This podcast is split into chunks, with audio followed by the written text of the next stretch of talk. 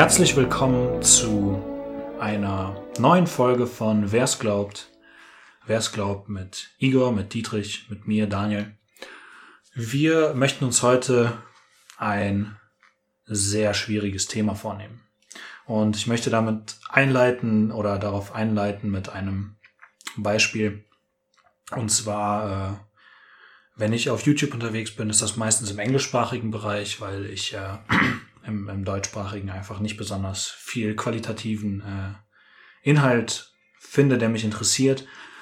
Und äh, viel davon sind sogenannte Video-Essays, also wo Leute sich ähm, Gedanken gemacht haben, ein Skript dazu machen und dann zwischen, lass es 15 und Minuten und ein paar Stunden sein und über ein Thema reden.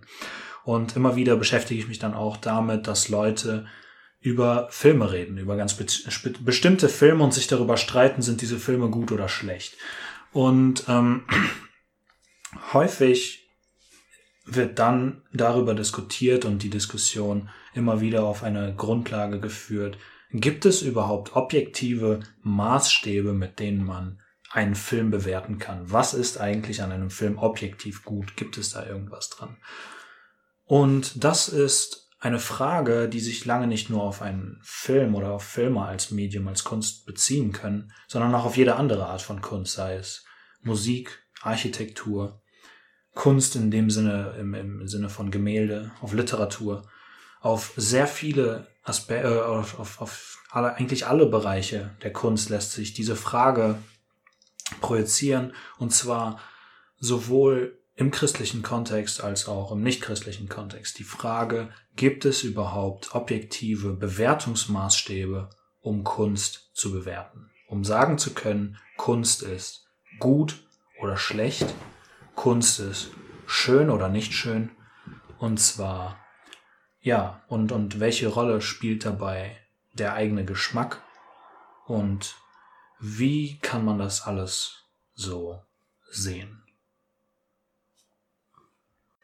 Ich möchte mal einsteigen mit einer, mit einer Analogie. Vielleicht, vielleicht hilft die, vielleicht hilft die sogar zu, vielleicht auch nicht. Wenn nicht, dann äh, könnt ihr mich gerne darauf hinweisen. Aber ich möchte es mal vergleichen, den, den Konsum von Musik mit Ernährung.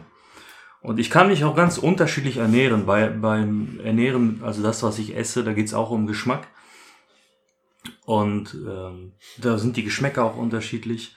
Aber ich kann unterschiedliche Zutaten verwenden. Ich kann, ähm, ich kann mich viel von sogenannten Fertiggerichten ernähren, wo ich davon ausgehen muss, dass sehr viel an, an Geschmacksverstärkern benutzt worden ist. Das heißt, ich esse das und das ist lecker. Es ist, äh, muss auch lecker sein, weil die Industrie hat sich sehr viel Mühe da gegeben, dass mir das schmeckt aber mein Körper wird mir nach einer gewissen Zeit signalisieren, ähm, diese Ernährung tut mir nicht gut. Wann kommt das genau? Das ist unterschiedlich, je nachdem, wann. Du wartest noch drauf. Ich warte drauf, ja, ja. Also, die ganze Fertigpizza, nee, ich habe nichts in mir drüber beklagt. Ja, vielleicht bist du auch ein Phänomen, was untersucht werden müsste. Das wäre fantastisch. Das wäre, ich glaube, wär bis jetzt denke ich, das wird so sein. Aber grundsätzlich, äh, ich denke ich schon, ist das nachvollziehbar. Ja, ich, ich, äh, was soll ich das äh, zu sagen als, als, als Mediziner? Ich, ich habe mal einen äh, Ausspruch, glaube ich, von meinen Eltern gehört bis 40 quälst du den Körper, ab 40 quält der Körper dich. Je nachdem, was du ihm angetan hast oder zugeführt hast. Ja. Oder? Da unstreitig ist, dass mein biologisches Alter Minimum acht Jahre geringer ist als mein tatsächliches. Ja. Äh, wird das bei mir vielleicht nicht 50 kommen. Und dann ist auch egal. Ne? Ist, ja. ich, sag mal, das, das Vergnügen ist es bis jetzt wert gewesen. Also ich habe immer noch ein, das muss ich echt ganz ehrlich so sagen, immer noch ein Glücksgefühl, bei dem Gedanken, dass wenn ich eine Fertigpizza im Zuhause im, Kühl, im Kühlfach habe, was ich zum Beispiel jetzt an diesem Sonntagabend nicht habe, deswegen entgeht mir dieses Glücksgefühl. Ich okay. habe immer noch wieder nach okay. wie vielen Jahren auch immer noch. Ja, also an Dr. Oetker und Wagner und so weiter, äh, falls ihr da äh, sponsern wollt, den Igor, die Kontonummer werden wir yes. im Nachhinein ja. durchgeben, ja, dass man für die Werbung auch ein bisschen entlohnt wird. Ne? Genau. Aber ich denke, die Analogie ist so ein bisschen verständlich. Also ähm, da gibt es andere Leute, die sich natürlich wesentlich besser auskennen, aber natürliche Ernährung mit äh, frischen und normal herangewachsenen Zutaten oder halt Ernährung mit äh, chemischen Zusätzen. Schmeckt halt, Mhm. aber auf Dauer wird dein Körper nicht gesünder davon. Und da, die Analogie ist zwar verstanden, wie man sie jetzt genau und im Detail auf Musik äh, ummünzt, ist natürlich schwierig, ja. Aber ich denke schon, dass es äh, auch in der Musik Unnatürlichkeiten gibt.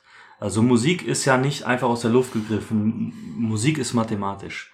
Es gibt in den in den ähm, in den Tonabständen gibt es bestimmte Abstände, die miteinander funktionieren, die harmonieren.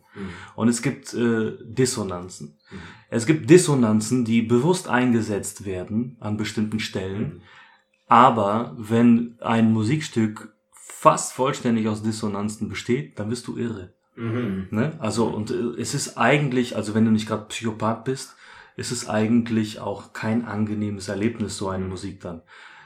Und das würde ich schon als objektiv bezeichnen. Ja, das ist dieses Antirationale, was ich sagte der letzten, in Teil 1 der, der Podcast, dass wenn wirklich Musik bewusst antirational gemacht wird, dann, äh, äh, dann ist sie auch destruktiv. Ja. Das lässt sich im Übrigen auch ja auf, äh, auf Gebäude übertragen. Ja, also der von uns, äh, äh, wenn man so will, geehrt, wenn, es, so- wenn man das so sagen kann, Ravi Zacharias aus unserem letzten zweiteiligen Podcast hatte mal erzählt diese Geschichte, wo, wo er, ich glaube es war Toronto, aber irgendeine Stadt in Nordamerika, wo er dann durchfuhr ähm, äh, und dann sagte der Taxifahrer, das da vorne, das war das erste postmoderne Gebäude der Welt.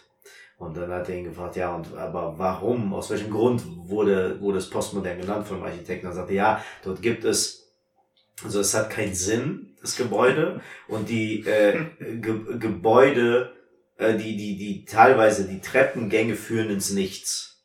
Ja. Und das heißt, äh, der hat äh, bei, bei der Ziel, bei, bei der, bei der Ausführung, nicht Ausführung, sondern bei der Konzeption des Gebäudes hat er keinerlei Ziel verfolgt. Und dann sagte Ravi Zacharias an der Stelle, ich hoffe, er hat nicht das Gleiche mit dem Fundament gemacht. äh, und das ist natürlich, ja, ein Gebäude, wenn das keinen Sinn hat, dann ist das, ich weiß nicht, vielleicht eine Geldwäsche-Maßnahme für die Bauindustrie gewesen oder sowas. Äh, ist aber, es soll dann ein Kunstwerk sein. Er hat aber natürlich keinerlei Verwertung und ist im im Zweifel wahrscheinlich auch, was das optische, ähm, was die optische Erscheinung angeht, äh, auch destruktiv für das Auge.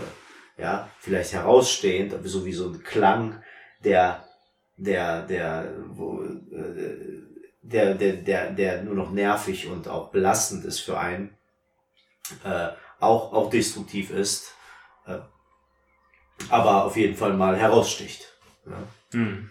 Also ich meine, da wenn wir jetzt, äh, ich sag mal, von der klassischen Musik her anfangen, dann haben wir diese Entwicklung ja im Prinzip, ich weiß nicht, seit den 30er, 40ern in etwa, wenn ich mich nicht täusche. Das Phänomen der sogenannten atonalen Musik. Also das, ist, Mhm. äh, das ist Musik für diejenigen, die was von Musik verstehen, äh, die kein Zentrum hat, auf das man immer Mhm. wieder zurückkommt. Mhm. Also normalerweise hat man in einem Stück eine Tonart und man schweift auch sehr gerne durch verschiedene Tonarten, äh, gerade in der Romantik oder so, da, da wird ständig zwischen Tonarten hin und her geschwankt, aber du kommst immer wieder auf diese eine Tonart zurück, das ist dein Zentrum. Mhm. Ähm, und das ist, du, du baust deine Harmonien einfach darauf auf. Mhm. Und nach und nach ist in der klassischen Musik der Trend eingetreten, der sogenannten atonalen Musik, dass man hingegangen ist und ohne dieses Zentrum au- gebaut hat, seine, seine Musik geschrieben hat. Ähm, ich kenne mich damit nicht besonders aus, das sind so Sachen wie Schönberg oder so. Ähm, und äh, ich will dazu jetzt auch gar nicht großartig werten, weil äh, gewisse Teile davon, genauso wie gewisse abstrakte Kunst, äh, als Reaktion auch teilweise entstanden sind, ähm, um, äh, um letztlich Dingen Ausdruck zu verleihen, die man mit traditioneller Harmonie oder so nicht mehr ausdrücken kann. Weil man ähm, letzten Endes nicht mehr die Harmonien sprechen lässt, sondern die Klänge. Und dadurch eben letztlich, vor allen Dingen, denke ich, gewisse negativere Emotionen oder so anders ausgedrückt werden können. Weil ähm, teilweise solche Spannungen aufgebaut werden, solche Dissonanzen Mhm. äh, und auch solche Klänge, die das viel besser repräsentieren, als jedes romantische, klassische, Ja. barocke Werk es jemals könnte. Und ich vermute mal, es kommt keine Auflösung. Ja, genau, da, das, ist, Ja, das, das ist der das Punkt. ist der Punkt. Es kommt Ja. keine Auflösung. So, und das den Zuhörer, äh, also wenn, wenn Spannung aufgebaut wird in der Musik, mittels der musikalischen Komponenten, die man da hat, der Zuhörer, selbst wenn er von Musik nichts versteht, es dreht ihn auf, es kratzt ihn auf, es, es, Mhm. es entsteht Spannung, und es entsteht Spannung und, und es kommt keine, keine Auflösung. Mhm. Und die, der Zuhörer kann schon mal damit auch einfach dann, dann ist die Musik auf einmal zu Ende und der weiß nicht wohin mit sich. Mhm. Und der denkt, was ist los? Ist, ist jetzt hier mein, mein, äh, mein iPhone kaputt oder was ist? Mhm. Ne? Wir erwarten immer, und das ist ja auch irgendwo natürlich, und jetzt sind wir auch bei objektiven äh, Maßstäben zur Mhm. Bewertung von Ja. Musik. Wir erwarten Auflösung. Das ist auch das Typische, ähm, wie man einen Roman schreibt, Einleitung, Hauptteil, Schluss, wie ein Film äh, stattfindet. Mhm. Die Geschichte baut sich auf, es wird dramatisch und am Mhm. Schluss Happy End und, und, und Harmonie, also im Normalfall. Genau, ja. Das, das sind wir gewohnt und das findet in der Musik auch, auch normalerweise statt. Hm. Ja, es ist, das ist, ähm, es ist so, du gibst dich das, wenn ich dann das anknüpfe, was ich vorhin sagte, dass, wenn man das akzeptiert, dass die Musik dich herausnehmen muss aus dem Moment und dich in eine andere, in einen anderen Seinszustand bringt, in eine andere ähm, Gegenwart, in ein anderes Erlebnis von, von, von, von, von dir selbst, vom Leben, dann muss man natürlich sagen, äh, gibst du dich der Musik ja auch hin. So, wenn du dich hier hingibst, willst du das tun in einem Vertrauen, dass sie äh, dich, man könnte jetzt wirklich sagen, heil an diesen Ort bringt. Du kennst den nicht, das ist ja auch das Abenteuer daran, das ist ja die, die, die Faszination daran, das Erlebnis, ja, also Vor allen Dingen darin neue Musik zu hören. Genau, das ist das Erlebnis daran. Ja, aber das Interessante auch in irgendeiner Form reproduzierbar, ja, weil wenn die Melodie dich anspricht, ich meine, das ist, ich komme jetzt wieder zur elektronischen Musik, die ich höre, und das hauptsächlich Trance Music oder Progressive Trance Music, je nachdem beides, ähm, die man auch äh, die klassische Musik der äh, der elektronischen Musik nennt, ja, weil sie eben, weil im Zentrum die Melodie steht, ja, Mhm. so und nicht irgendwie der Bass oder die ähm, äh, oder die, die, die, die, die Energie oder sowas, obwohl die Energie. An dem es nicht fehlt. Ne? An dem es, also äh, äh, an, an, der Energie vor allem. Ja, ja. Also die, für mich, was für mich am faszinierendsten dabei ist, ist wirklich erstens mal, dass es, äh, es nimmt Neues auf, nämlich die Technik, weil es entsteht tatsächlich letztlich am Rechner, ja, weil es elektronische Musik ist.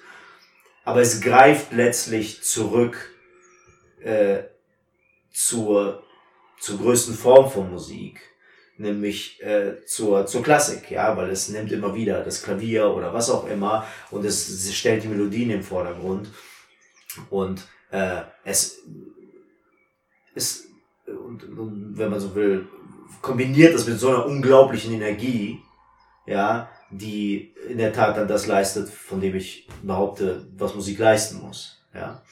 Sehr, es ist sehr speziell, es ist auch in der, in dem Sinne nicht massentauglich, obwohl es durchaus äh, in seiner Musizierung, also im Musicking, äh, durchaus einer, einer Masse bedarf in irgendeiner Form, vor allem auch einer bestimmten Form von Architektur, sprich, dass, dass es in einer Halle äh, äh, besser performt ist als zum Beispiel in deinen Ohrhörern oder in deinem Auto Mhm. oder sowas, ja. Äh, aber äh, du gibst dich der Musik hin und, und, und erwartest eben, dass sie dich heil an den Ort bringt und nicht dich, wie du schon sagtest, ne, auf einmal fallen lässt oder, oder irgendwie allein zurücklässt. Ja, und ähm, das ist das Vertrauen, was du da eigentlich dem, dem Künstler dann schenkst. Ja, und das ist in der Tat, das ist ein objektives Kriterium. Und äh, das ist jetzt in irgendeiner Form auch technisch, was wir sagen. Aber ich denke, wenn es um ähm, ähm, das ist, wenn, Daniel, du hast gesagt, also die atonale Musik oder in der Klassik ist es dann die Avantgardistik, ja, die, äh, die, ist ja nie, da kann man sagen, ja gut, es ist eine Reaktion und so weiter. Klar, es ist eine Reaktion, aber es ist immer, wenn es dann um die zwei Lager geht, um die um klassischen, äh, auch die zeitgenössischen klassischen ähm, äh, Komponisten und um die Avantgardisten. Die Avantgardisten hassen die klassische Musik. Ja, die, die wird aktiv von denen ähm, abgelehnt. Und es liegt einfach daran, weil sie machen ihre Musik bewusst als eine Art Kulturkampf gegen das, was gewesen ist. Mhm. Ja.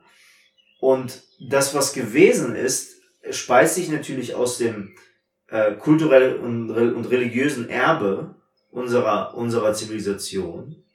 Und die wird nun mal von, Le von Leuten heutzutage, von bedeutenden Leuten in der Kunst auch abgelehnt. Ja. Die wollen keine Orgelklänge. Die wollen kein Bach.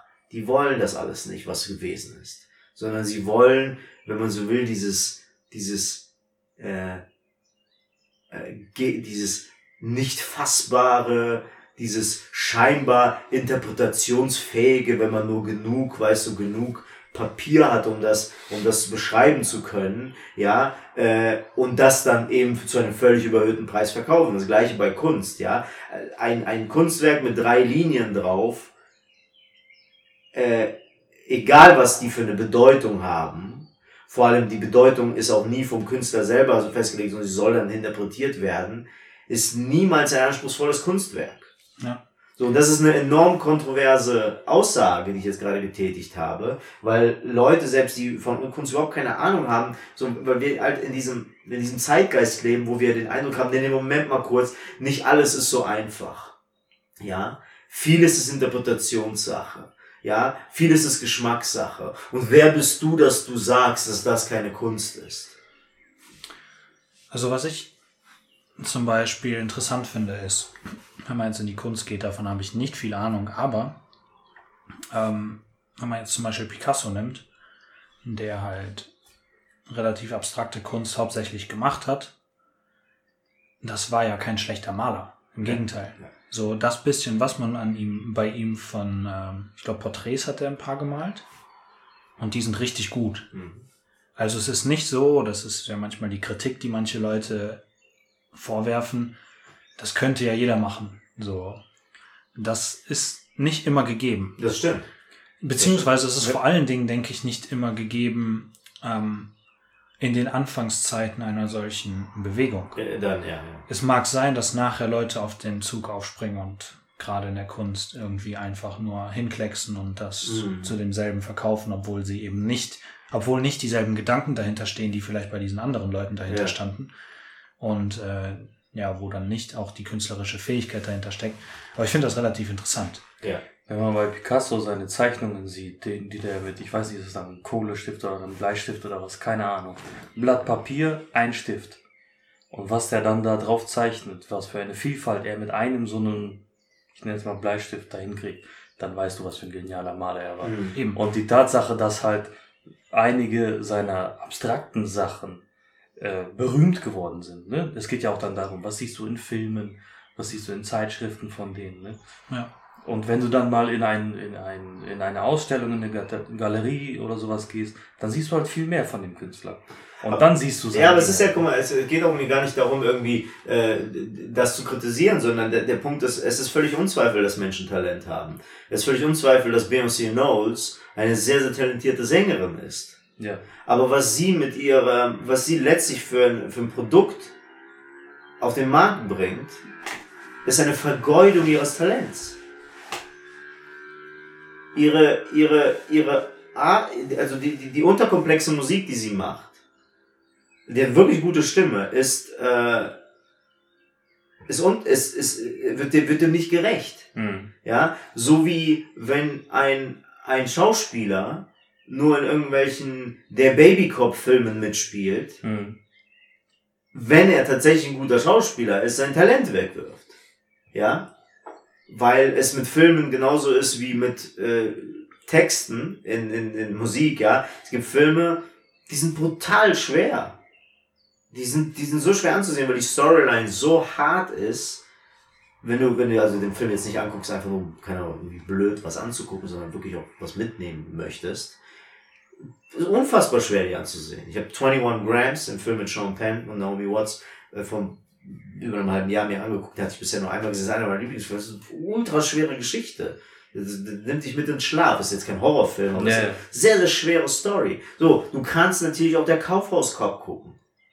Ja, ja, schon So, klar. und das ist halt der Aber- Punkt. Und dann, und dann, und dann, und dann stellst du die, oder Architekten. Ich meine, es gibt heute sehr viele bekannte Architekten, ja, äh, die zweifellos sehr talentierte Leute sind.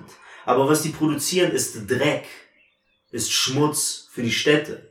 Hm. Ja, äh, also wenn, wenn, wenn, wenn, keine Ahnung, äh, wenn du ein, ein, ein Tour Mont- Montparnasse in, Frank in, in Paris dir ansiehst. Wenn Ja. du dir anguckst, was es an äh, äh, Projekteinreichungen für den Wiederaufbau des Notre Dame gibt, dann sagt Genau, das eigentlich also- alles. Genau, also ich habe, ich habe, wo, wo du das, äh, also das ist vielleicht echt kontrovers, aber es ist fast wert, einen Krieg dagegen zu führen, wenn das nicht, nee, ernsthaft, ich meine, Ja. Notre Dame ist eines der wichtigsten Bauwerke der westlichen Zivilisation, wenn das nicht genauso aufgebaut wird, wie es vorher gewesen ist zumindest, und wenn da irgendwas Modernes oder Postmodernes draufkommt, dann, dann keine Ahnung, da, da müssen die Legionen losziehen oder Gibt's sowas. da nicht, gibt's da keinen europäischen Denkmalschutz oder so, der dafür sorgt? Also dem europäischen Denkmalschutz, den werde ich als letztes vertrauen. okay, anderes Thema. Genau, aber, aber, wir sind- aber ja, aber genau. so, solche Dinge, also es ist ja zweifelsfrei, dass diese, diese elitären Leute, wie es Picasso auch gewesen ist.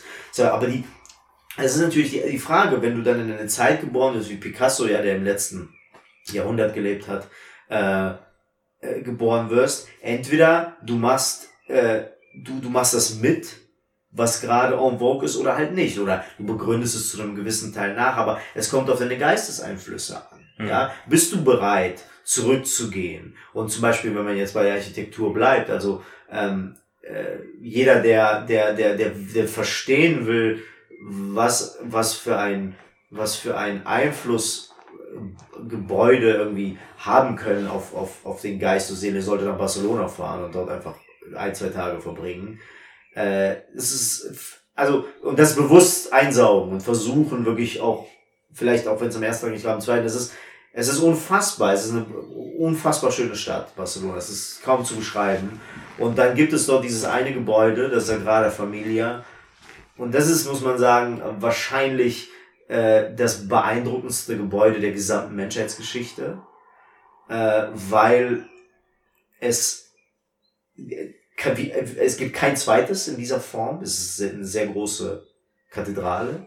Und die, die, die wurde erst vor knapp 100, 120 Jahren angefangen zu bauen, ist bis jetzt noch nicht fertig, aber wirkt zumindest einigermaßen fertig. Und die kombiniert einfach äh, die Gotik mit einer moderneren Form von, von Architektur. Und das ist etwas, wenn du das ansiehst und das, das macht etwas mit deinem Verstand, wo du, wo du dachtest, da, das, das ist, wenn du siehst, begreifst du, dass es das existiert.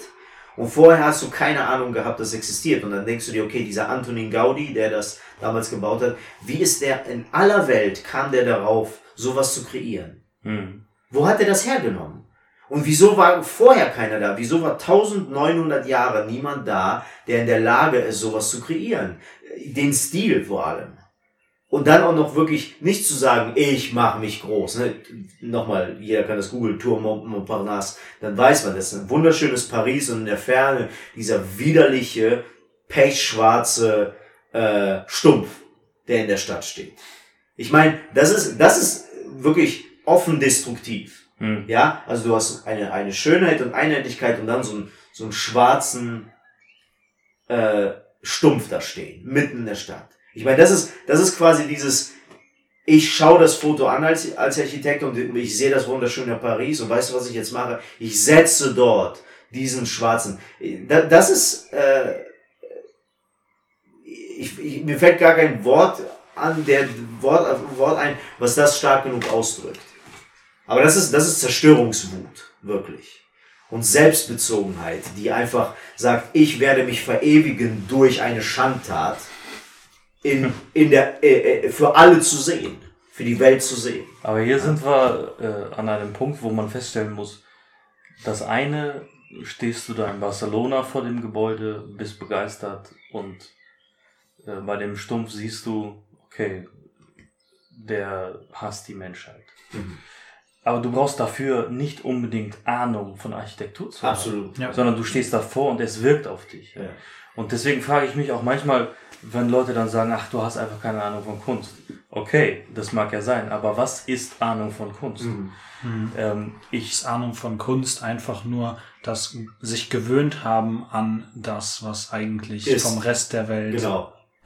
äh, als krank äh, wahrgenommen wird. Ja. Ja, oder Ist oder das einfach, Akzeptiert wird. Einfach. oder akzeptiert. Schlicht und alt. Ja, ja. ähm,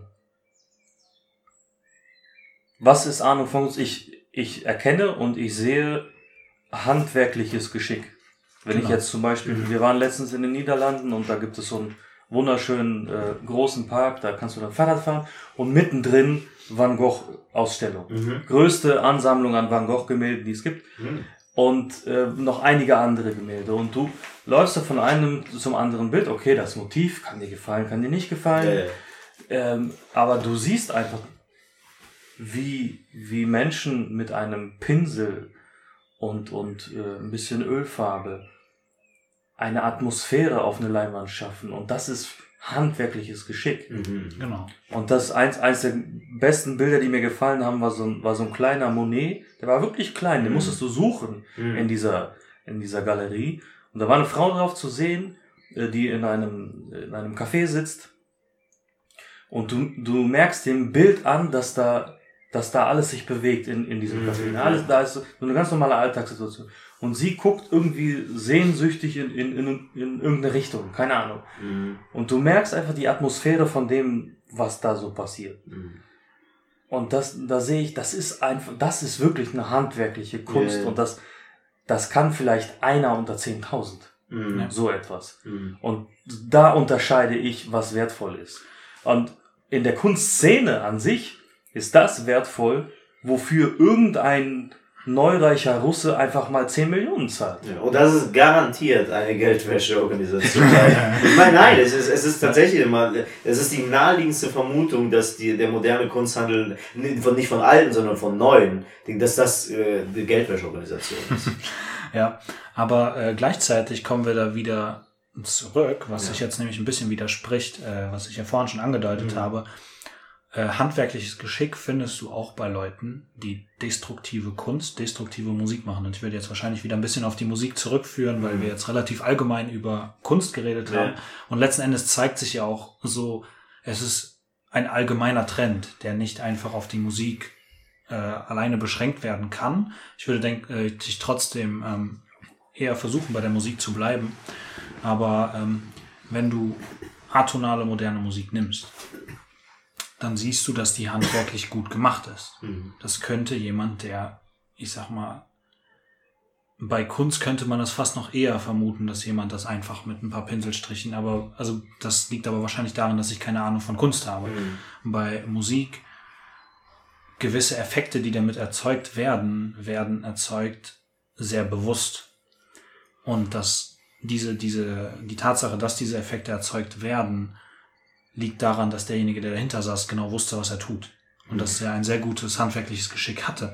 Deshalb ist die Frage, kann man handwerkliches Geschick überhaupt als, also kann man das jetzt als Kriterium nehmen? Ich denke, es ist sehr wohl auf jeden Fall ein Kriterium, weil handwerklich schlecht gemachte Kunst definitiv eigentlich, äh, also ich denke, da, das ist, äh, da, da kann man sich sehr gut einig sein, dass das, äh, Ja. dass das ein Bewertungsmaßstab ist, Mhm. Weil man äh, also letzten Endes, dass das Bild eines Kindes, was noch nicht viel gelernt hat und Mhm. was zweidimensional ist und nicht besonders gut geformt Ja. und so weiter, Ja. ist halt schlicht und ergreifend objektiv nicht so gute Kunst wie das, was ein guter Maler malt. Das mag subjektiv sehr viel wert sein für die Eltern, aber das hat eben, aber das, das spielt für den objektiven Wert keine Rolle. Und ein Kind ist auch nie objektiv klug. Die sind sehr lange sehr dumm. Ja. Höchstens für ihr Alter schon weit oder klug. Darauf wollte ich jetzt nicht hinaus. Aber, Aber- du stimmst mir zu. Es gab noch nie so viel äh, hochbegabte Kinder wie heutzutage. Das ist wahr. Ja, ja, ja. Ja, nee, aber ähm, in dem Sinne, klar, sind wir uns, glaube ich, alle einig, dass das schon mal ein gutes Kriterium ist. Aber ich glaube, es kann kein alleiniges Kriterium sein. Moment, ich muss nochmal auf die, auf die destruktive atonale Musik zurück. Wenn man, wenn du sagst oder feststellst, sie ist handwerklich gut gemacht, dann muss er sich ja auch an ein bestimmtes Regelwerk gehalten haben. An, an irgendwelche äh, Regeln, wie man dann denn solche Musik macht, damit sie auch gut ist. Jein. Es ist letzten Endes die Frage, ob, also beziehungsweise klar, man kann versuchen, das in ein Regelwerk zu fassen, aber ich glaube nicht, dass die es nach einem Regelwerk geschrieben haben. Aber wonach, wonach beurteilst du dann, dass es gut gemacht dass das die handwerkliche, dass es den Effekt erzielt, den es erzielen soll. Ja, aber es kann sein, dass du für jeden Mist, den du machst, irgendeinen Idioten findest, bei dem es den Effekt hat, den du gerne hättest. Ja, das, das ist ja die Parallele bei der Kunst, ja. Also wenn du natürlich sagst, okay, das äh, Kunstwerk ist offen zur, äh, zur, zur Interpretation und dann einigt sich irgendeine äh, Pseudo-Elite auf äh, in der Kunst, in der Kunst äh, auf, auf eine Interpretation des Ganzen. Die übrigens, ja. die übrigens auf Koks ist. Genau, ja, richtig. Und die präsentieren Ja. diese dann als Narrativ zu dem Kunstwerk und das Kunstwerk ist auf einmal äh, 80.000 Euro wert. Und dann stellt sich ein Kind dahin, was irgendwie fünf ist und fragt seine Mutter, ja, aber das sind doch nur drei Streifen. Das könnte ich auch malen. Und dann kommen nämlich Erwachsene und erzählen dem Kind, was natürlich äh, noch äh, rein ist vor Ideologie und, und, und dieser Pseudo, äh, dieser erwachsenen, bekloppten Welt, in der wir leben, ja, und sagt, ich sehe das, äh, ich sehe das, was vor mir ist. Und ihr versucht mir gerade zu sagen, glaub nicht deinen lügenden Augen. Ja, Ja. Ne, weil, weil das, kein Kind wird sagen, äh, ich finde dieses Glasgebäude vor mir wunderschön. Kein Kind wird das sagen. So, Ich weil würde Kinder, sagen, es ist cool. ja, das ist hoch, weil es hoch ist oder sowas. Ja. oder weil ich da die Menschen durchsehen kann. Aber kein Kind wird sagen, das ist schön. So, äh, weil da fehlt eben das Leben, da fehlt das, was auch ein Kind schon als schön begreift, ja, was ein Kind in der Natur als schön begreift, was Blumen als schön begreift, ja. So, dann kommt man, wenn man wieder zur Architektur kommt, zu den Ornamenten und so weiter. Aber wenn auch in der Musik das Gleiche ist, wenn Leute anfangen zu interpretieren, wenn Leute anfangen, und dann kommen wir zu der Frage, okay, wer ist hier eigentlich Ross und Reiter? Ja, also ist, ist der Verstand etwas, äh, den wir quasi manipulieren und sagen, nee, nee, glaub nicht das, was du da siehst, die drei Streifen. Ich sage dir, also ich indoktriniere meinen eigenen Verstand und mache mich quasi zum, zum Herrscher, und der Herrscher ist wieder ein blödes Wort, aber zum, zum quasi, zum, zu, ich, ich bestimme proaktiv das, was mein, was mein Verstand denken soll, oder lasse ich quasi meinen, das Gesunde in mir, ähm, regieren. Das machst du entweder, weil du zu einer Pseudo-Elite gehören Ja. willst, oder weil du einfach gesehen hast, dass jemand da 10 Millionen für gegeben hat. Und du einfach nicht verstehen kannst, oder du willst dir selbst nicht glauben, dass jemand 10 Millionen für drei Striche gibt, Ja. sondern es muss doch tatsächlich Kunst sein. Weil es funktioniert ja auch andersrum. Ich, ich, ich wette, es gibt Hunderttausende von Menschen in dieser Welt, die, weil sie zu bestimmten Zirkeln gehören, zu klassischen Konzerten gehen. Mhm. Aber die haben keinerlei Ahnung und keinerlei Sinn und keinerlei Empfinden dafür, was da passiert. Sondern die machen das aufgrund äh, quasi äh, äh, aufgrund Ihres sozialen Standards. sozialen Status. Die so. Elite muss sich vom Pöbel abheben, indem sie anderes Genau. So, das kann aber natürlich hört. göttliches, göttlicher Klang sein. Ja. der da gespielt wird.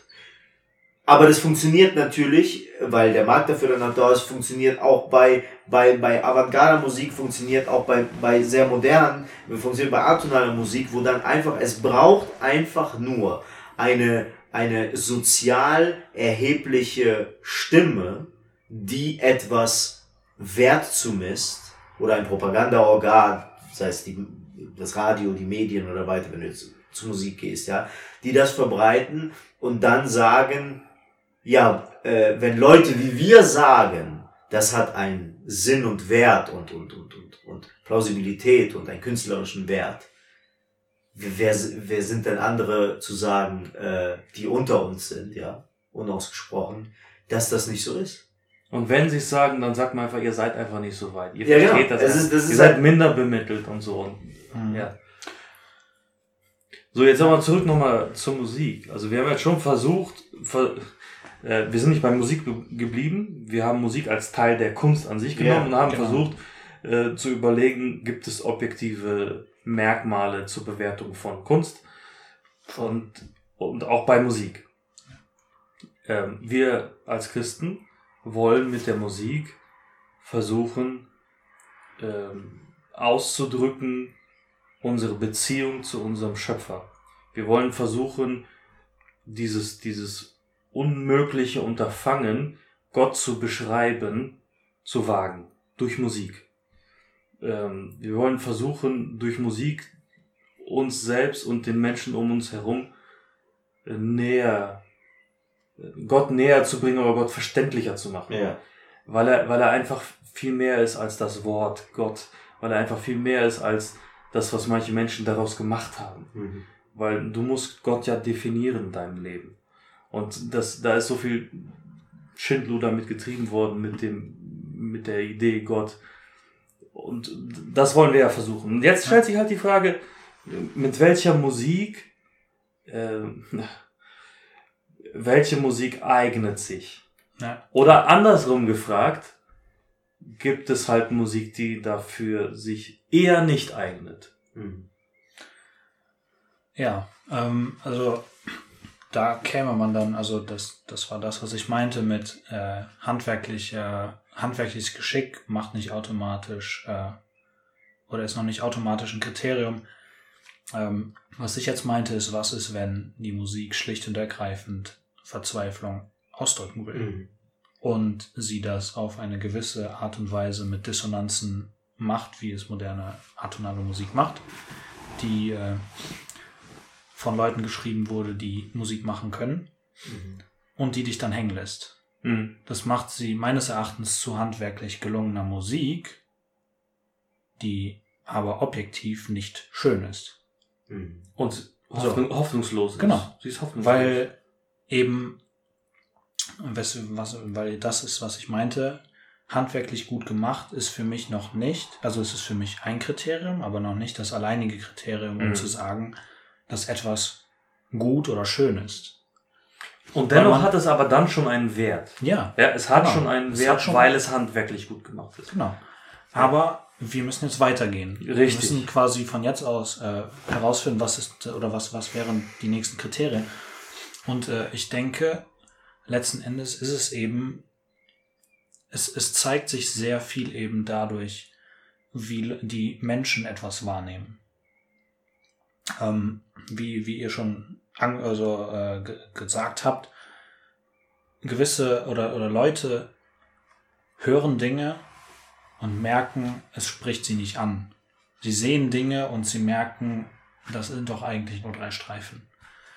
Sie sehen ein Gebäude und sie merken, das passt doch hier nicht rein. Das Mhm. sieht doch nicht schön aus. Mhm. So, und du könntest 99% der Leute fragen und die würden dir das bestätigen. Und ich denke, das hängt damit zusammen, dass wir zumindest in unserer noch irgendwo schon bibelgeprägten Gesellschaft, jetzt nicht mehr unsere Generation so, aber ich denke, dass wir, das ist ein Thema, was wir immer wieder ja mal äh, anreißen, worüber wir wahrscheinlich mal auch separat reden müssten, welches Erbe wir mitgenommen haben aus unseren christlichen Wurzeln. Ähm, der Begriff von Schönheit. Letzten Endes, du findest in der Natur beides. Du findest Schönheit Mhm.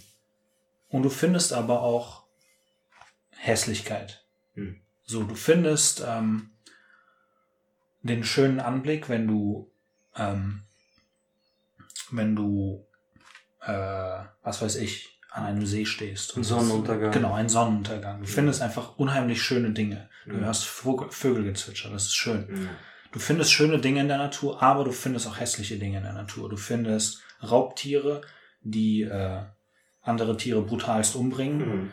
Du findest, äh, Ja, Raubtiere sind ja noch schön, aber irgendwie so nackte Rattenbabys oder so. du findest solche Dinge. einfach ekelhaft. Ja, Raubtiere, die Raubtiere selber sind schön. Ja, ja, aber genau. der Akt nicht, den sie Nee. so. Ja. Und es gibt Leute, und, und das ist, denke ich, eine, eine Sache, wo dann ganz klar ist, dass, weswegen ich jetzt auf unsere Prägung hinaus wollte, dass für uns Schönheit eben in dieser guten Seite der Natur liegt. Mhm. Und dass wir nicht sagen, weil, weil das ist das Gefährliche, es gibt ja Leute, die sagen, man muss aus der Natur ziehen, was richtig ist. Also die Mhm. Natur bestimmt. Ja, ja, genau. Ja, So. Sie ist normativ. Ja. Sie ist normativ. Ja, ja, ja. Letzten Endes für unser Recht gibt es ja auch äh, den, den Ansatz, dass Ja. man sagt, äh, Naturrecht oder so. Ja, dass wir daraus, aber das Problem ist, es gibt in der Natur beides. Und wie Mhm. unterscheidest du? Ja. Und ich denke, letzten Endes ist dafür für uns letzt, maßgeblich eigentlich die Bibel und das biblische Weltbild und die Tatsache, dass die Bibel eben das Schöpferische hervorhebt und das Destruktive verurteilt. Ja. Denn es gibt Menschen, die finden destruktive Sachen schön. Mhm. Und Dazu- das, und letzten Endes ist das der Extremfall davon ist, dass äh, Leute es schön finden, wie andere Menschen gequält, gefoltert werden. Was weiß ich, ich will hier jetzt keine ja. spezifischen Beispiele, wir Ja, wissen alle, ja, worum es geht. So, Menschen finden das schön. Mhm. Sie haben daran Freude, Mhm. wenn man so will. Und sie haben, sie haben vor allem Freude, glaube ich, wenn man das jetzt auf die Kunst bezieht und weg von, sag ich mal, irgendwelchen tatsächlichen physischen Handlungen, dann haben sie vor allem Freude an der Reaktion, die, die das hervorruft. Ja, also es ist nicht unbedingt das Werk an sich dann, sei es äh, ein Bild, sei es Architektur oder sei es Musik oder sei es äh, was anderes, sei es irgendwelche Schriften oder sowas, sondern auch dadurch, dass es ja dauerhaft in der, das ist ja das Besondere am Kunstwerk, es verbleibt dauerhaft in der Welt und Leute reagieren darauf. Ja, und dass Leute, dass das Leid verursacht, das ist für bestimmte Leute ein, ein, ein gewisser Antrieb. Ja. Ich denke aber grundsätzlich, dass das äh, nicht einfach da ist bei den Leuten, sondern dass das ein Weg ist. Ich glaube, Ja. dass sie sich entscheiden, Ja, sicher. sicher, dass sie sich entscheiden, also das ist der Mainstream oder das ist die Elite, da komme ich sowieso nicht mit, das, das schaffe ich nicht, will ich vielleicht auch nicht, ödet mich an, ich nehme jetzt das. Genauso wie manche Leute dann ein ultra hässliches Haustier haben und das total feiern und den, den anderen Leuten das zeigen. Andere Leute ekeln sich und der Ekel der anderen Leute gibt denen eine Befriedigung. ja. Einfach weil sie dann irgendwie einzigartig sind oder ne, die gehen einfach einen anderen Weg. Ja. Und Ja, es hat- irgendwann, irgendwann äh, stellt sich dann sowas ein wie, das, ich finde das schön. Und dann glauben sie es irgendwann auch selber. Und ich denke, und das war das, worauf ich hinaus wollte, die Tatsache, dass Leute destruktive Dinge schön finden und in unserer Kultur hat es das so vorher noch nicht so stark gegeben, Mhm. im, im großen Stil. Ähm, in anderen Kulturen ist es ja manchmal anders. Da werden tatsächlich ja auch Rituale gefeiert oder so, wo destruktive Dinge getan werden Ja. und das, das Ja. feiern dann auch alle Ja. das, äh, wo, wo sich dann ganz klar zeigt, dass bei uns äh, noch damals zumindest die Bibel einen Einfluss hatte, der da Schlimmeres verhindert hat. Und das ist für mich, denke ich, fast, also wenn man so will, fast die Definition des Begriffs Perversion. Perversion Mhm. Ja, ja. im Sinne von Verdrehung. Also Ja. so wirklich. Und letztlich, wenn wir danach gehen und sagen und, und feststellen, dass wenn jemand ein Gebäude in eine Stadt klatscht, was einfach nur da ist, um hässlich zu sein, letztlich, Mhm. wenn jemand Musik macht, die wirklich nur dazu da ist, um Leute in die Verzweiflung zu führen, Mhm. dass, äh, dass das Dinge sind, dass das letztlich nicht die Schönheit, sondern das Chaos oder die Zerstörung gefeiert wird, Mhm. dass das Dinge sind und dann eben auch die, auf die Musik bezogen, dass das ein Maßstab ist, wo man objektiv sagen kann, etwas ist moralisch tatsächlich irgendwo auch gut oder schlecht. Oder schlecht, ja. Also als Bewertungsmaßstab und dass das Schlechte dann teilweise wirklich auch tatsächlich als Perversion bezeichnet Ja. werden kann. Ja. Du hast gesagt, dass wir unsere Definition von Schönheit aus der Bibel holen wollen und auch holen müssen. Und die Bibel beschreibt Gottes Eigenschaften. mit, mit ganz bestimmten und ganz vielen Worten. Aber diese Worte äh, sind immer, sind immer schön. Natürlich, wenn Gott gerecht ist und der Ungerechte unter seiner Gerechtigkeit zu leiden hat, Hm. dann findet er das nicht unbedingt schön. Aber Mhm. grundsätzlich müssen wir sagen, Aber Gerecht, letzten Endes Gerechtigkeit ist schön. ist das, so hart es klingt, irgendwo auch wieder schön. Richtig. Gerechtigkeit ist schön. Genau. Ja. Obwohl es dem Ungerechten vielleicht nicht gefällt. Hm. Und hier kommen wir an den Unterschied. Das Gefallen ist nicht das Kriterium, Ja. sondern was ist Ja. objektiv schön. Genau. Schön ist die Liebe. Schön ist Gnade. Schön ist ähm, äh, Mitleid, Empathie, Ästhetik. Har Harmonie, Ja. Ästhetik und Ordnung. Ja, ja. Ordnung ist auch schön. Und, und zwar Ordnung, äh, Ordnung auch im Chaos, so wie es in der Natur eben ist. Ja, also es ist immer, ich habe mal diesen Vergleich gehört, dass wenn man, man kann das sehr gut vergleichen, wenn man englische Gärten und französische Gärten vergleicht, das ist ein radikaler Unterschied. Weil französische Gärten sind sehr, sehr, äh, also mit, mit sehr vielen Kanten, sehr, sehr genau abgeschnitten, keine Wucherei, gar nichts. Ja, also es ist, wenn man so will, sehr kontrolliert und sehr künstlich. Und das spiegelt sich aber auch in der französischen Denkweise und Philosophie letztlich wieder, während bei englischen Gärten äh, sehr viel mehr Natürlichkeit ist, also Mhm. sehr viel mehr freier Wachs, ja, der zwar auch natürlich gepflegt wird, aber es ist ein völlig anderer Ansatz. Und es ist nicht einfach nur so, weil es jemand so fand, sondern das speist sich auch aus einer gewissen Geistesgeschichte. Die Pflanze, die dahinter an dem Ort ist, die ist nicht ohne Grund aus dem Ort. Genau, genau. An dem Ort, sondern die ist dahin gepflanzt. Und, und das ist dann auch wieder, macht man hier den Ross zum Reiter, ja, und, und, und umgekehrt, ja, also wer kontrolliert wen, ja, und der Punkt ist halt, der Gärtner ist kein Diktator, sondern der Gärtner ist jemand, der, der pflegt und begleitet das Ganze, aber er setzt dem nicht das eigene drauf. Ich denke, klar, bei Musik, man wird nicht drum herum kommen, dass Menschen immer wieder sagen, ja, wer bist du, dass du sagst, was objektiv schön und hässlich ist, aber es geht nicht darum zu sagen, ähm, du sagst, du findest das persönlich schön und das ist so. Und ich sage, nee, äh, das ist objektiv, also unabhängig von deiner und meiner Meinung, nicht schön und nicht gut, auch qualitativ nicht gut und auch nicht hilfreich, weil ich meine eigene Definition nehme und einfach da drüber schreibe objektiv. Also quasi das, was ich sage, ist objektiv. Darum geht's nicht. Nein. Ja, weil zum Beispiel, ich, ich müsste viel mehr Bach hören und Pachelbel und Tchaikovsky und was auch immer, als ich es tue. Ich höre aber mehr elektronische Musik. Aber ich gestehe mir absolut ein, dass, nicht, dass die Musik, die ich höre, nicht die schönste Musik der Welt ist, die je geschrieben worden ist. Es ist halt die Musik, nach der es mich am ehesten verlangt. Aber es liegt eigentlich an mir, vor allem wenn ich es besser weiß, wie ich es tue, ja, mich, mein Charakter und meine, wenn man so will, meine, meine musikalischen Verlangen dorthin gehen zu erziehen, dass ich mehr von, von dem Klassischen höre, von dem wirklich Schönsten, was die Menschheit hervorgebracht hat und weniger von dem, was ich im Moment höre. Ja, aber das ist wie mit dem Essen auch. Jetzt Dis- sind wir wieder bei Disziplin- Ernährung, Genau, ja. es ist eine Disziplinsache letztlich wirklich auch, weil ich glaube, Sokrates war derjenige, der es gesagt hatte, äh, der sagte, äh, die, ähm, die, Essen- die Essenz von Bildung oder Bildung besteht darin, sich, sich, sich zu, äh, das zu, zu erziehen, also das zu mögen, was schön ist.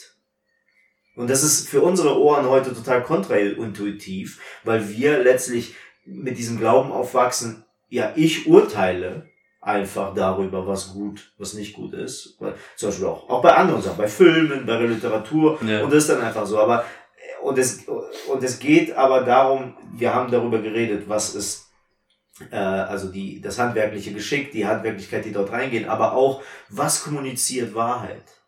Was kommuniziert, was kommuniziert Göttlichkeit? Also all die Attribute, die du dir eben angehst, Ja. das ist alles Gottes Wesen. Und deswegen ist es völlig richtig, was Daniel gesagt hat, wenn jemand verzweifelt ist, wenn jemand das ausdrückt und wenn jemand das ehrlich ausdrückt und einfach der, der, der Außenwelt durch sein, durch sein, durch seine Fähigkeiten, die jetzt dann in dem Fall in der Kunst liegen würden, ausdrückt, dann hat das einen Wert. Warum hat das einen Wert? Weil er drückt eine Wahrheit über sein eigenes Leben aus. Und unsere Leben sind so vielschichtig und reich, dass in jedem Leben eine Erkenntnis steckt. Weil die, unser Erlebnis ist anders, unser, wir, wir sind von Gott einzigartig geschaffen. Und deswegen liegt in jedem unserer Leben eine Wahrheit. Aber wir sind halt verfärbt und, und, und kontaminiert mit, mit der Welt, mit die, unseren Einflüssen, mit dem, was uns als Kinder angetan worden ist oder später im Leben angetan wird oder mit all dieser Last innen drin. Aber Menschen, die sich durchringen, die dann, wenn sie Künstler sind, wenn sie dazu in der Lage sind, äh, un, un, wir haben, das Problem, das wir als Christen haben, ist dieses, wir wollen immer diese, diese, diese Schleife oben drauf haben. Ja? Aber das ist vor allem in der Kunst nicht möglich. Ja, weil, weil Kunst eine Art Verarbeitung ist und deswegen hat jeder ehrliche Ausdruck, jeder ehrliche Ausdruck, ob Christ oder nicht Christ, spielt überhaupt keine Rolle. Jeder ehrliche Ausdruck einen Wert und ist in einer gewissen Form auch deswegen göttlich, weil er ehrlich und wahr ist und offen und damit und da, da, da könnte man wieder sagen, es ist nicht immer die Schönheit des Lebens, die kommuniziert wird, aber es ist zumindest die Realität, weil das Leben ist nun mal aufgrund unseres, unserer menschlichen sündigen Natur nicht mehr nur noch schön. Es gibt unfassbar viele schöne Dinge, die im Leben, das wissen hoffentlich alle, die zuhören, ja, aber, aber es gibt auch Abgründe im Leben. Aber äh, deswegen müssen wir mit beidem irgendwie umgehen, ja. Und äh, das ist so, das sind so die zwei Cents, die ich, ich zu sagen habe. Ich denke, da müssen wir, müssten wir dann die Frage etwas spezifischer stellen, weil die war doch sehr offen gestellt. Die spezifischer würde sie bedeuten, welche Musik eignet dazu, Gott äh, zu verherrlichen und Gott zu vermitteln. Äh, und da, da ist, ist natürlich auch, auch wenn man den Anspruch nimmt, ist nicht nur Heiterkeit und Sonnenschein. Das ist schon klar. Aber da, da bietet sich keine, kein Album mit zwölf destruktiven Liedern an und am Ende preist du Gott. Ja. Äh, das funktioniert nicht, weil es, es, es passt nicht. Es ist, es ist nicht, es ist nicht Gott. Da kann, da kann natürlich mal ein, ein Lied drin sein, wenn wir jetzt von einem Album sprechen, von einem Werk, ähm, was irgendwie so ein bisschen verwirrend ist und, und dich irgendwie traurig dastehen lässt oder von mir aus auch destruktiv. Ja, ich weiß aber nicht, ob man das eben dann halt in dem Fall als destruktiv bezeichnen würde.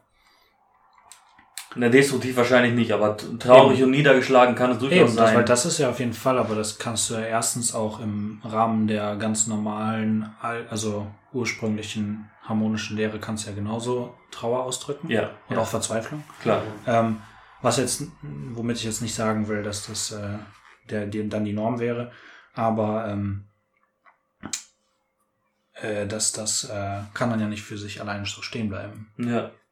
Ja, es ist sehr schwer, weil man darf nie vergessen, wir reden hier immer auch darüber, letztlich reden wir über Produkte von Menschen. Mhm. Ja, und die sollen aber, wenn man jetzt die ideale Form, äh, ideale Definition hat von, von, von objektiver Schönheit oder dem objektiven Gutem, äh, die sollen aber was Göttliches repräsentieren. So, ja. da ist schon die Spannung da. Ja, das ist, äh, da kommt man, da kommt man gar nicht raus aus dem, aus den Zwängen, ja. Und vor allem, ich denke, je mehr Ballast die Menschheit sich auflädt und sie lädt sich immer mehr Ballast auf mit jedem Tag. Dinge, die heute gedacht werden und die heute vielleicht in der, in der geme gemeinen Psyche, in der gemeinsamen Psyche äh, in uns verankert werden, die, die völlig undenkbar gewesen sind noch vor vor hunderten von Jahren, ist eine zusätzliche Last, die die Menschen mittragen. Und das ist eine Last, die überträgt sich in die Kultur, in die Filme, in die Liedermacherei. Und irgendwann sich in diesem, in diesem Dschungel etwas Schönes zu kreieren, ist umso schwieriger. Das heißt, ich glaube, die Ambivalenz, die man hören wird von Musikern, von Geschichtenerzählern, von Filmemachern, ist so viel, in unserer heutigen Zeit so viel größer, als sie es noch früher gewesen ist. Meine persönliche These zum Beispiel ist auch, warum, warum, warum es nie wieder Menschen wie Bach überhaupt geben kann, ist, weil es kann die Welt, in der diese Menschen groß geworden sind, mit der, mit der tiefen Erkenntnis in, in, in einem bestimmten Bereich und mit dem völligen der völligen Abwesenheit von viel Schmutz, der danach kam von viel Leid und von viel gedachtem äh, Schmutz, der in der Welt war. Diese, diese Zeit ist so einzigartig, dass ein Mensch heute, also Gott müsste quasi zielgerichtet wollen, ich werde jetzt einen größeren als, als Bach da auf die Erde schicken und das, keine Ahnung, wird dann das größte Genie aller Zeiten, was es je gelebt hat auf jeder Ebene. Aber es scheint so zu sein, als ob, wenn die Geschichte dieser Welt geschrieben ist, Johann Sebastian Bach das größte Genie ist, was je in, auf jeder Ebene gelebt hat weil keiner zu diesen, zu diesen Erkenntnissen durchgedrungen ist, zu denen er durchgedrungen ist und sie übersetzt hat, nicht in Schrift, nicht in Wort irgendwo auf einer Tribüne oder auf einer Bühne oder sowas, sondern in Melodien.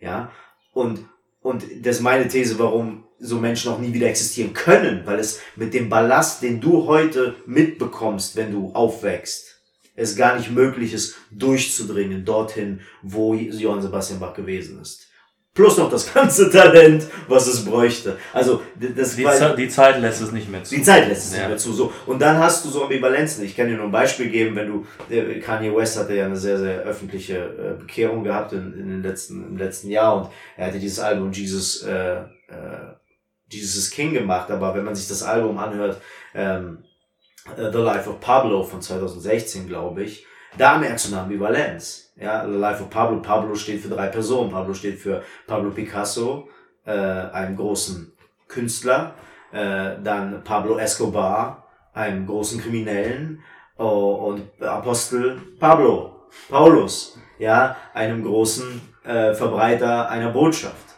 ja, äh, und die, diese Ambivalenz dieser drei Personen, die kommt in dem Album durch. Mhm. So, Womit hat das zu tun? Es hat damit zu tun, dass die Person, der Künstler, eine zutiefst komplexe Person ist, um es mal vorsichtig auszudrücken. Ja. Kanye West ist eine unfassbar komplexe Person. Deswegen dieser Künstler, er ist aber auch sehr erfolgreich, er ist unfassbar talentiert.